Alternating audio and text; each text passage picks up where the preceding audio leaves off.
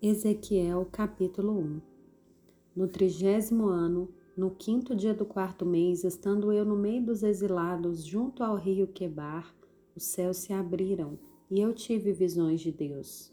No quinto dia do referido mês, no quinto ano de cativeiro do rei Joaquim, a palavra do Senhor veio expressamente a Ezequiel, filho de Buzi, o sacerdote, na terra dos caldeus, junto ao rio Quebar ali a mão do Senhor esteve sobre ele.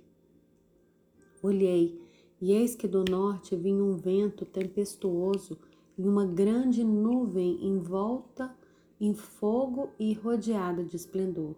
No meio disso havia uma coisa como metal brilhante que saía do meio do fogo.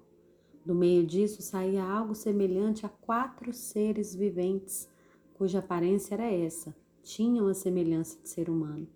Cada um tinha quatro rostos e quatro asas. Suas pernas eram retas, a planta dos pés era como de um bezerro e brilhavam como bronze polido. Debaixo das asas, nos quatro lados, tinham mãos humanas. Assim, todos os quatro seres viventes tinham rostos e asas. As asas se uniam uma à outra. Eles não se viravam quando se moviam Cada um andava para sua frente. Quanto à forma de seus rostos, cada um tinha um rosto de ser humano. Do lado direito, os quatro tinham um rosto de leão, do lado esquerdo, rosto de boi, e os quatro também tinham um rosto de águia. Assim eram os seus rostos, rostos. Suas asas se abriam para cima. Cada ser vivente tinha duas asas unidas cada uma do outro, com as outras duas asas eles cobriam o corpo. Cada um andava para sua frente. Para onde o espírito queria ir, eles iam. Não se viravam quando se moviam. O aspecto dos seres viventes era como carvão em brasa, a semelhança de tochas.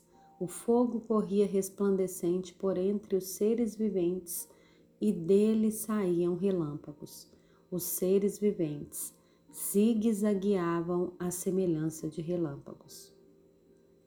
Quando eu estava olhando para os seres viventes, eis que havia uma roda no chão ao lado de cada um deles. O aspecto das rodas e a sua estrutura eram brilhantes como berilo.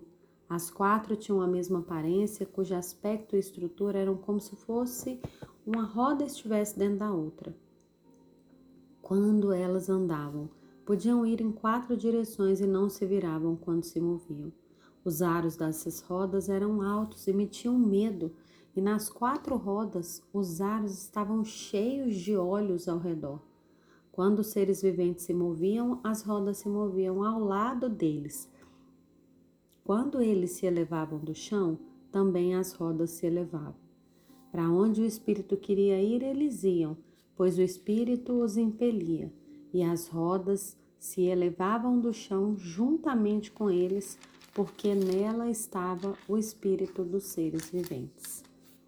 Quando os seres viventes se moviam, as rodas se moviam. Quando eles paravam, as rodas paravam. E quando eles se elevavam do chão, as rodas também se elevavam com eles porque o espírito dos seres viventes estavam nas rodas.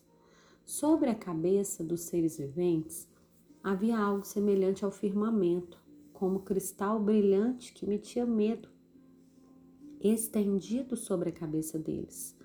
Por debaixo do firmamento, cada ser vivente tinha duas asas na direção do ser que lhe estava próximo, e com as outras duas asas cobriam o corpo.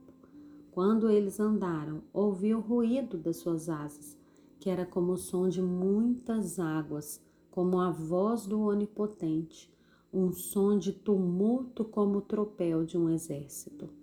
Quando eles paravam, abaixavam as asas. Veio uma voz de cima do firmamento que estava sobre a cabeça deles. Quando eles paravam, abaixavam as asas.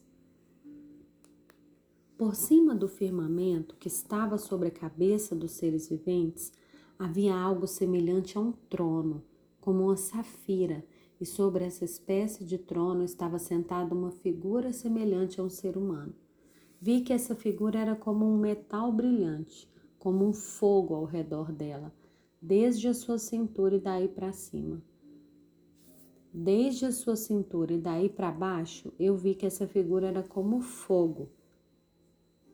E havia um resplendor ao redor dela, como o aspecto do arco que aparece nas nuvens em dia de chuva, assim era o resplendor ao redor. Essa era a aparência da glória do Senhor. Ao ver isso, caí com o rosto em terra e ouvi a voz de quem falava.